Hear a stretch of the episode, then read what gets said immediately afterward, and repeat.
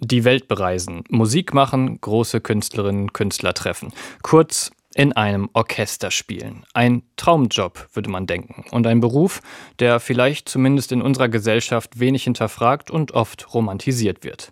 Der Hornist Ofer Waldmann ist nach gut 20 Jahren im West-Eastern Divan Orchestra der israelischen Oper und dem Deutschen Symphonieorchester Berlin zum Aussteiger geworden. Vom Hornisten zum Feuilletonisten sozusagen, denn er arbeitet heute meist als politischer Kulturjournalist. Und nun hat Ofer Waldmann unter dem Titel Singularkollektiv Erzählungen vorgelegt, die uns das Innenleben eines Orchesters zeigen.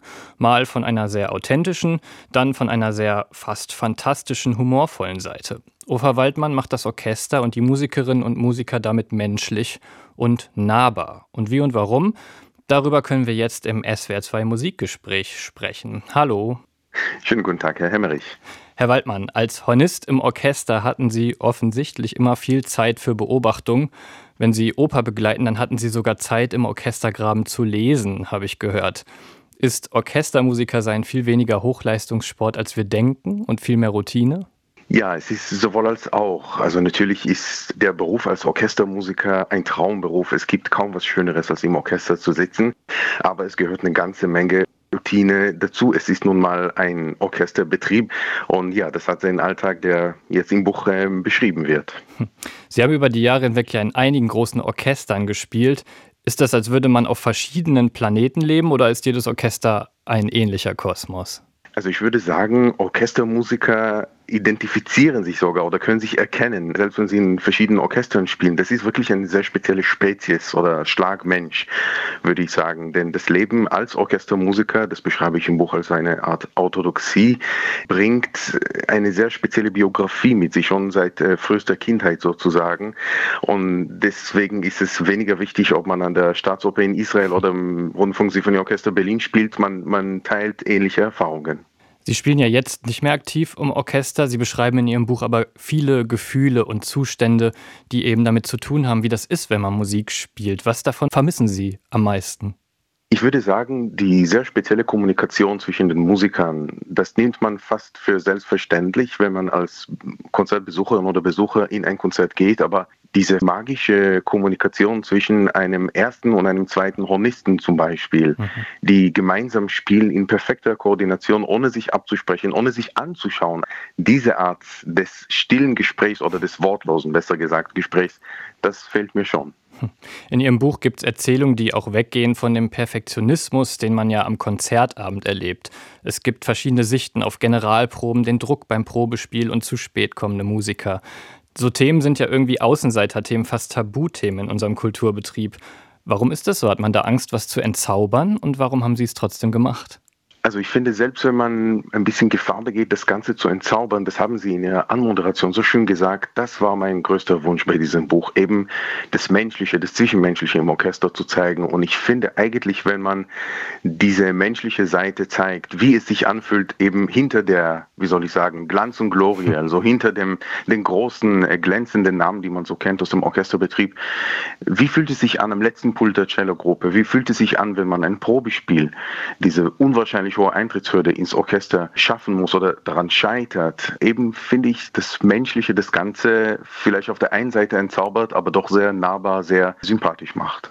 Was ich mich noch gefragt habe, warum eigentlich die Geschichten aus dem Orchester jetzt so lange nach Ihrem Ausstieg als aktiver Musiker? Es ist ja irgendwie fast 20 Jahre her, dass Sie das letzte Mal wirklich im Graben oder auf der Bühne saßen. Mussten Sie so lange die Erfahrung nochmal überdenken? Musste das reifen? Also in der Tat bin ich schon seit einigen Jahren, keine 20, aber schon seit einigen Jahren nicht mehr als Hornist aktiv. Das Buch ist vielleicht auch ein Versuch, mir selber zu erklären, weshalb ich nicht mehr Orchestermusiker bin. Das ist eigentlich, wenn man sagt, ja, ich saß mal in diesem oder jenem Orchester, man sagt, ja, wie, wie konntest du aufhören? Wie konntest du aus einem solchen Orchester die Stelle kündigen. Das heißt, das Buch ist auf der einen Seite ein Versuch, mir selbst zu erzählen, zu erklären, wieso ich nicht mehr Teil dieser Orthodoxie bin, einerseits, aber andererseits ein Ausdruck einer großen Sehnsucht, die sich über die Jahre, seitdem ich nicht mehr Orchestermusiker bin, gesammelt hat, aufgestaut hat sozusagen. Und da ich mich nun dem geschriebenen oder gesprochenen Wort gewidmet habe als Autor und Radioautor, dachte ich, jetzt ist es an der Zeit, mich dieser Sehnsucht hinzugeben und diese Liebeserklärung sozusagen an meine ehemaligen Kolleginnen und Kollegen zu schreiben. Sie haben gesagt, Sie haben vielleicht versucht, sich selber zu erklären, warum Sie nicht mehr aktiv Orchestermusiker sind. Jetzt kommen ja in Ihrem Buch auch Sachen vor wie Tragik des Orchestermusikers, Einsamkeit. Es gibt eben diese bedrückenden Worte, die Ihren Job auch beschreiben. Sind das diese Defizite, die man auch im Orchester hat, die Sie dann dazu bewogen haben, aufzuhören, oder ist es nur ein Teil davon? Der Preis, Orchestermusiker zu sein, ist hoch. Das muss man schon sagen. Es ist ein hoher seelischer Preis, es ist ein hoher körperlicher Preis. Man ist so gut, wie man beim letzten Konzert gespielt hat. Es ist egal, ob man davor 30 Jahre schon makellos perfekt gespielt hat. Wenn man an dem Abend das große Solo daneben spielt, dann ist es nun mal so und dann ist man an dem Abend ein gescheiterter Musiker. Und das bringt natürlich eine Menge Druck das bringt eine Menge Angst mit sich und in der Tat bewegen sich viele Orchestermusikerbiografien zwischen diesen zwei Polen. Einerseits eine große Einsamkeit, die Einsamkeit des Überzimmers, die Einsamkeit des musizierenden Kindes, das nicht Fußball spielt, sondern eben artig und brav im Zimmer sitzt und Tonleiter spielt und der Anonymität des Orchesterlebens. Und das bringt schon gewisse seelische, geistige Herausforderungen mit sich und äh, die sollten auf jeden Fall ebenfalls thematisiert werden und die werden auch im Buch thematisiert. Letzte Frage. Es gibt ja in diesem Buch eben viele Perspektiven von Musikern sozusagen. Sie haben sich in die Leute reinversetzt. Könnten sich auch Kolleginnen und Kollegen wiedererkennen oder haben das sogar welche getan und ihnen geschrieben? Ich hoffe nicht. Also da gibt es keinen einzigen Kollegen oder Kollegin, die wirklich eins zu eins äh, wieder beschrieben wird. Und dementsprechend hat sich auch keiner bis jetzt gemeldet. Es haben sich aber in der Tat, und das hat mich sehr, sehr gefreut, es haben sich schon einige Kolleginnen und Kollegen gemeldet und gesagt, Mensch, also da hast du wirklich einen Moment in Worten fassen können, der eigentlich für Orchestermusikerinnen und Musiker selbstverständlich ist. Und vielleicht brauchte ich diesen Abstand, um zu verstehen, dass gewisse Sachen, die in der Klassik, in der Welt des klassischen Orchesters selbstverständlich sind, für Außenstehende überhaupt nicht selbstverständlich sind. Wie gesagt, diese stille Kommunikation zwischen den Kollegen, das Probespiel, die Generalprobe, die Furcht, wenn man zu spät ins Konzert kommt, wird auf mich gewartet oder nicht. All diese Sachen, da haben sich schon einige Kollegen gemeldet und gesagt, schön, dass, dass du es gemacht hast. Dann habe ich jetzt doch noch eine Frage. Sie sagen, das in Worte zu fassen war gar nicht so leicht. Gibt es auch Sachen, wo Sie sagen, das ist mir gar nicht gelungen, das in Worte zu fassen, die musste ich weglassen? Zum Beispiel Musikbeschreibungen kommen ja nicht so viele bei Ihnen vor. Klar, Musik kann man schwer mit Worten beschreiben, aber diese Gefühle von Orchestermusikern, gab es da auch was, wo Sie sagen, da bin ich nicht dahinter gekommen, das irgendwie aufs Papier zu bringen? Es war ein langer Weg und ziemlich früh habe ich verstanden, das ist tatsächlich ein Buch über Musiker und nicht über Musik, denn die zu beschreiben, geschweige denn das Gefühl zu beschreiben, wie es ist, diese Musik zu spielen, das ist mir, das konnte mir nicht gelingen. Das Buch beginnt auch mit diesem Satz, das könnt ihr euch nicht vorstellen. Ja.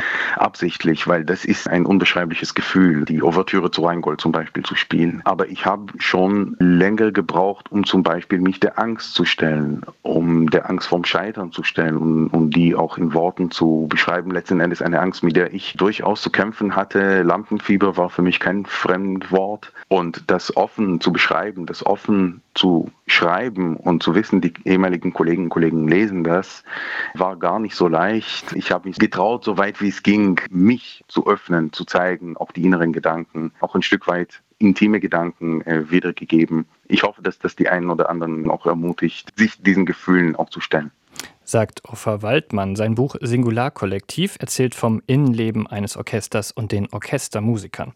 Vielen Dank für die Erläuterung und alles Gute Ihnen. Herzlichen Dank, Herr Hemmerich.